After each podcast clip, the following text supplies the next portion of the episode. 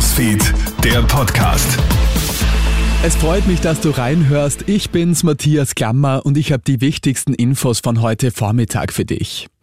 In Österreich gehen heute wieder Zehntausende Menschen auf die Straße. Heute steigt nämlich wieder der globale Klimastreik. Rund um die Welt wird es Demos für die Zukunft unseres Planeten geben. So auch bei uns. In insgesamt neun Cities wird es Demomärsche geben, den größten in Wien. Und man hofft auf möglichst viele Teilnehmerinnen und Teilnehmer, sagt Clara König von Fridays for Future. Wichtig, dass wir wirklich viele wieder auf der Straße sind, dass wir tatsächlich gehört werden. Wir klagen, wir streiken und zwar alle gemeinsam. Denn nur so können wir ein starkes Zeichen setzen, dass die Politik uns jetzt auch endlich zuhören muss. Alle Infos, wo und wann heute genau demonstriert wird, findest du auch online auf kronehit.at.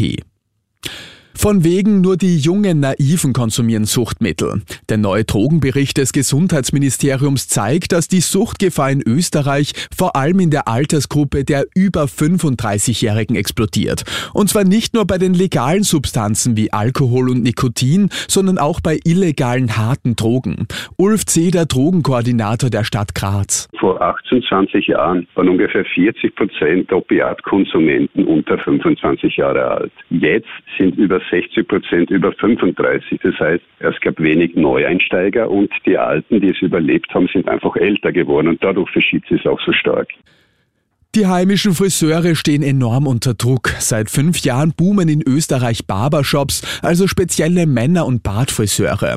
Viele dieser Dienstleister locken dabei mit unglaublichen Dumpingpreisen. Während du im Durchschnitt für einen Männerhaarschnitt rund 45 Euro zahlst, verlangen immer mehr Barbiere rund 15 Euro, also nur rund ein Drittel davon. Wolfgang Eder, Bundesinnungsmeister der heimischen Friseure. Wie das jetzt funktioniert, wenn ich dann denke, was, äh, was, äh, was der Stundensatz oder was ein Mitarbeiter verdienen möchte. Da reden wir jetzt immer mehr von einem Mindestbruttolohn von 2000 Euro, was auch die Gewerkschaft verlangt. Und da ist es selbst mir unverständlich, wie ich zu diesem Preis von einem Haarschnitt von 15 Euro komme. Und mehr als drei Wochen nach dem verheerenden Erdbeben haben Krisenhelfer in der Türkei einen Hund aus den Trümmern gerettet.